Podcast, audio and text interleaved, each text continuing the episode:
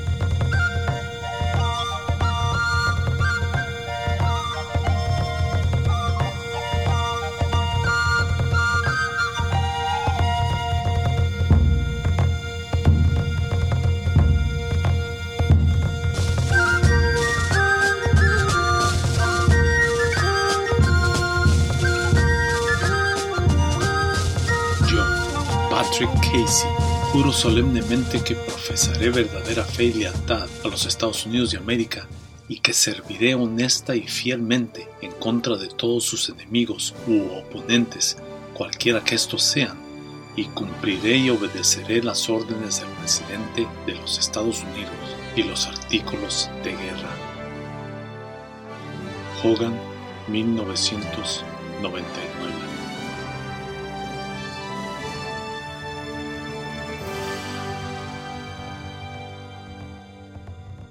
Los nuevos reclutas acompañaban a los ya enlistados en el ejército y salían prontamente, a la mañana siguiente, desde Boston rumbo al sur, donde los artículos de guerra que tan casualmente habían aceptado obedecer se llevarían a cabo de manera irrevocable y brutal. We are the San Patricios, a brave and gallant band. There'll be no white flag flying within this green command.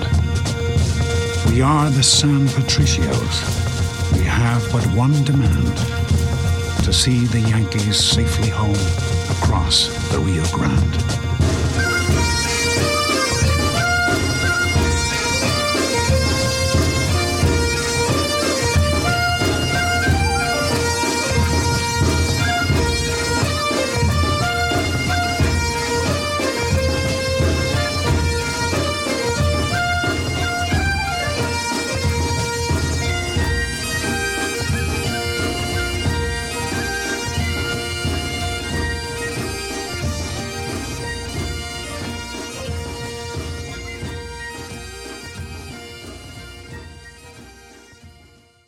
Así comenzaba la odisea del joven Kevin Dillon y demás reclutas irlandeses, los cuales se enlistaban en las filas del ejército norteamericano en su planeada guerra en contra de México.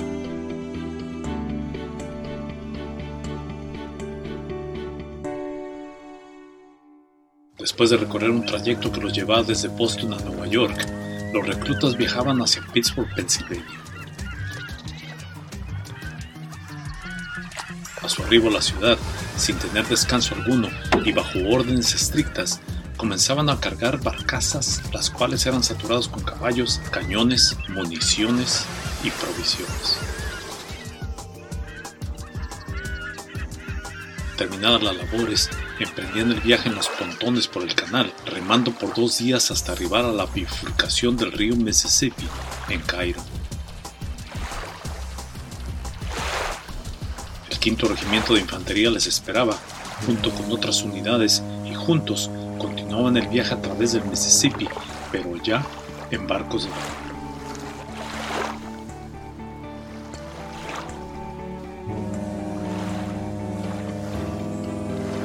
El trayecto en barco los trasladaba a través de San Luis, Missouri, Memphis, Tennessee, Baton Rouge, Louisiana, y finalmente arribaban a la proverbial ciudad de Nueva Orleans, donde finalmente se les permitía descansar.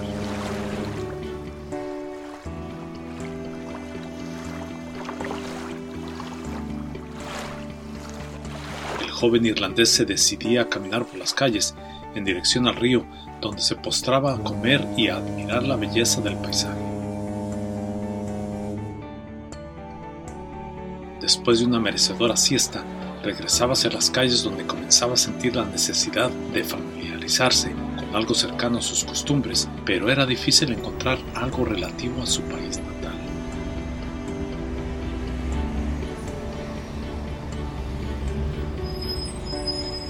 Como respuesta a sus deseos, comenzó a escuchar el sonido de campanas, lo que inmediatamente le regocijó el corazón. Eran las campanas de la catedral.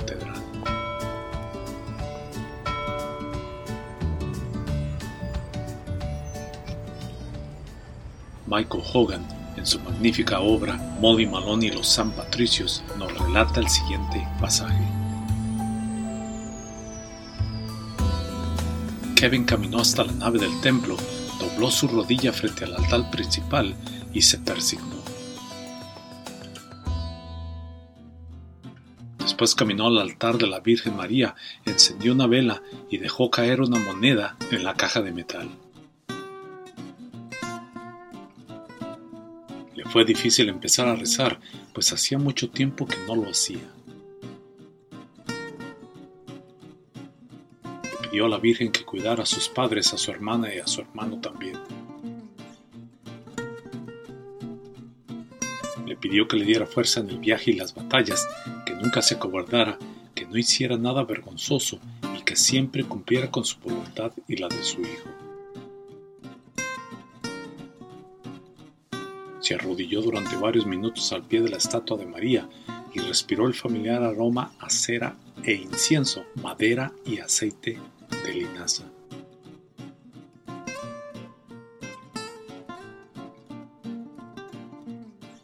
Una mujer mayor que rezaba el rosario levantó la cabeza, lo miró y sonrió. Kevin le sonrió también.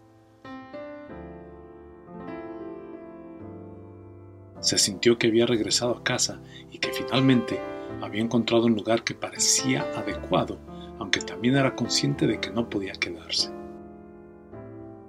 Hogan, Molly Malone y los San Patricios, Spanish Edition, Kindle Edition.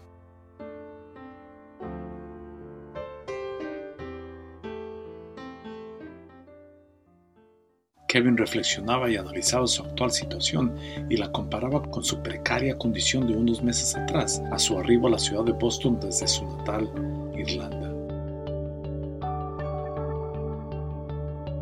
Poco después de su llegada, se encontraba tirado en un callejón de la ciudad, con peligro de muerte, abandonado su suerte, como resultado de la fiebre pulmonar adquirida debido a las extremas condiciones del clima y de la falta de alimentación. Sin embargo, ahora se encontraba en un lugar cálido y acogedor, en el puerto sureño de Nueva Orleans, destinado a emprender el viaje hacia el sur, donde se enfrentaría al episodio más importante y riesgoso de su vida.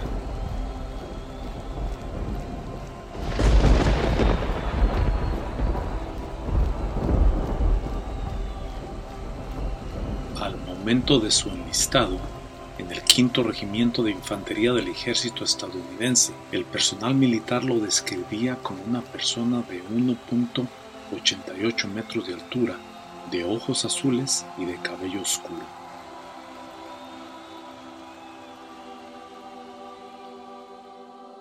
Este significativo evento ocurría el 4 de septiembre de 1845 en el fuerte Holmes, ubicado en la pequeña isla de Mackinac, Michigan, la cual era rodeada por el lago Huron, no muy lejos de la frontera con Canadá.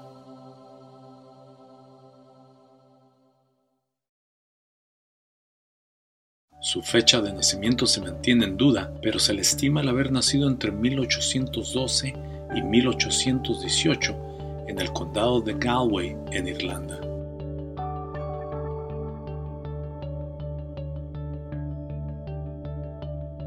Término de la guerra con México, se le consideraba de ser traidor, héroe y de poseer sentimientos nacionalistas de irlandés.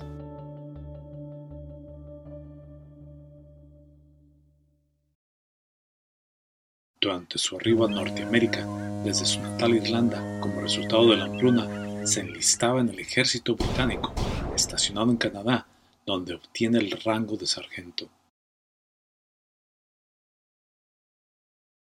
Sus detractores le acusaban de haber desertado del ejército inglés para después unirse al ejército estadounidense, estacionado en el fuerte Mackinac, en donde obtuvo una vez más el rango de sargento sirviendo como reclutador y entrenando jóvenes cadetes en la Academia Militar de West Point en Virginia en la rama de artillería.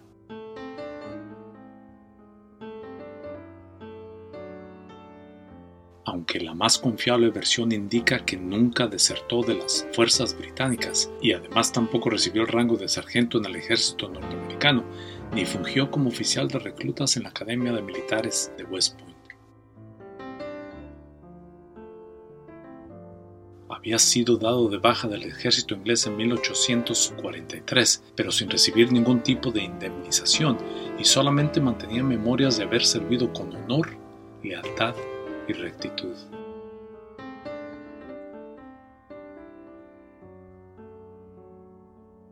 Cuando decide cruzar el Atlántico en rumbo a Norteamérica, dejaba atrás al resto de su familia con la intención de poder enviar por ellos cuando pudiera establecerse en el nuevo continente. Es así como John Riley arribaba a la Puerta Dorada de América en la isla de Mackinac del estado de Michigan.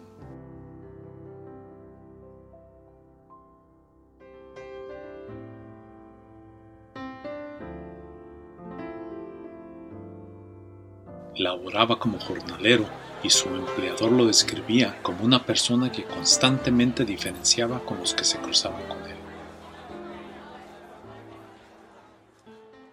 Riley y muchos otros inmigrantes prontamente descubrían que en América el popular movimiento conocido como nativismo se tornaba en contra del emigrante desplazándolo y postrándolo en los más bajos peldaños de la nueva y pujante sociedad anglosajona. En ningún otro sector era más evidente que en el ejército estadounidense.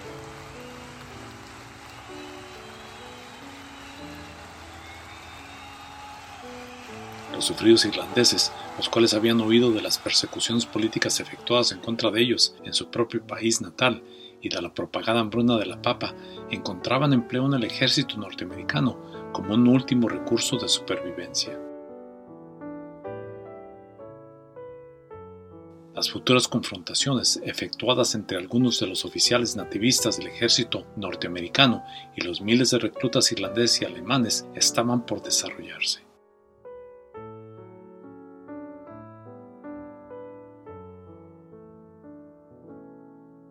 Los efectos de los sentimientos adoptados por el nativismo, muchos de los cuales se reflejaban en publicaciones que representaban figuras símicas de Patty y Bridget, nombres despectivos adjudicados a personas de origen irlandés, contribuían en gran parte a los disturbios raciales anti-irlandeses ocurridos en Filadelfia en 1844, los cuales culminaban una secuela con duración de 13 años.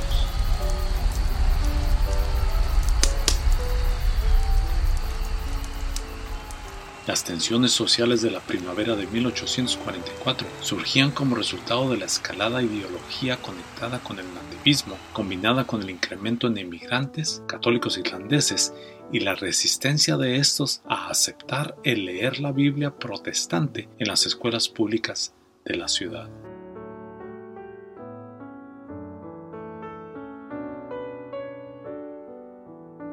Tiempo después, estos eventos se convertían en influyentes factores de conducta aplicados por los oficiales nativistas en contra de los miles de reclutas irlandeses y alemanes que formaban ya parte del ejército norteamericano.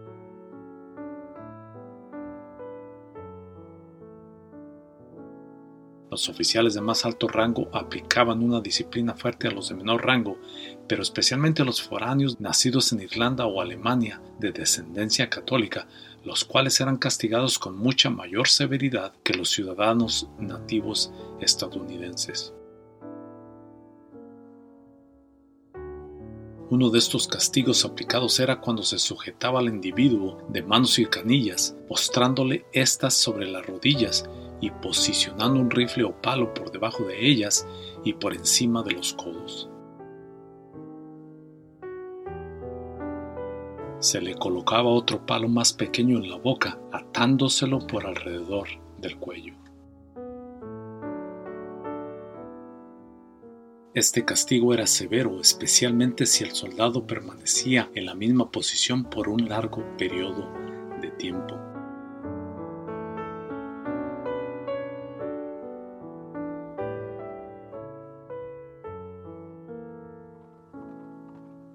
Potencial conflicto de la guerra en contra de México se sentía más palpable.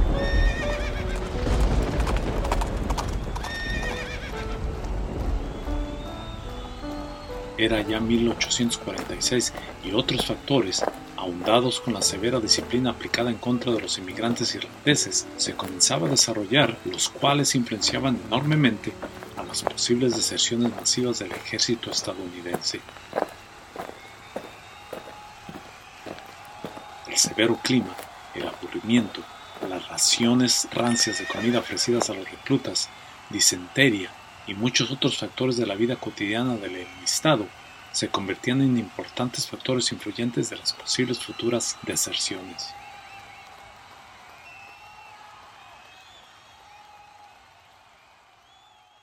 Para muchos de estos soldados, el ímpetu era la atracción experimentada hacia las mujeres mexicanas. Católicos irlandeses sirviendo en el ejército norteamericano, el sonar de las campanas de las iglesias ubicadas al otro lado del río Grande, en la ciudad de Matamoros, y las peregrinaciones de sacerdotes, los cuales salpicaban agua bendita en los rostros y armamento bélico de los soldados mexicanos, los llevaba a reflexionar y a considerar el que probablemente estaban sirviendo en el bando equivocado.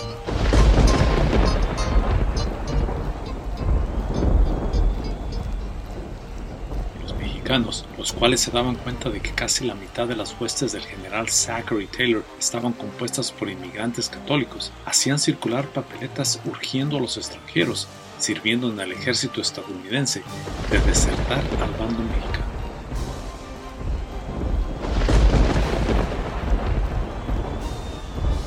se les ofrecía parcelas de tierra gratis, dinero en efectivo y ciudadanía mexicana al momento en que se decidieran unirse a la causa del gobierno. Esta propaganda continuaría a través del curso de la guerra.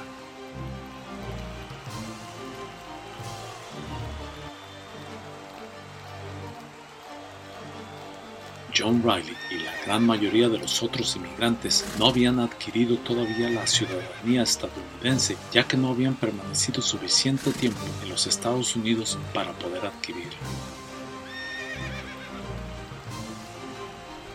No contaban con el derecho al voto, pero sí podían morir en batalla peleando por el país que los acogía.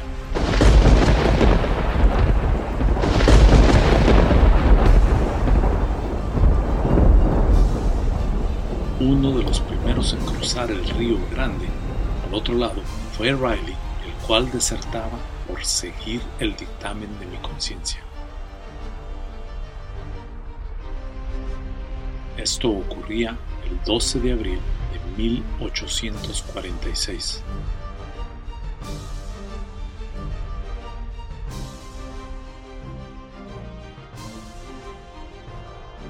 Después de haber requerido y recibido un pase para poder asistir a los servicios eclesiásticos católicos ofrecidos en una de las iglesias en Matamoros, Riley se aventaba al río y lo cruzaba nado y a la notoriedad histórica que le aguardaba.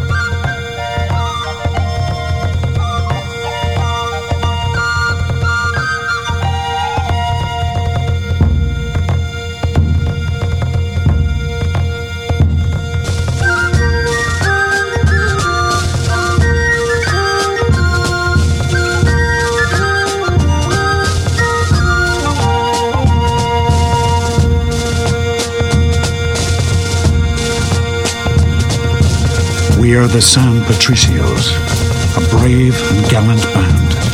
There'll be no white flag flying within this green command. We are the San Patricios. We have but one demand to see the Yankees safely home across the Rio Grande.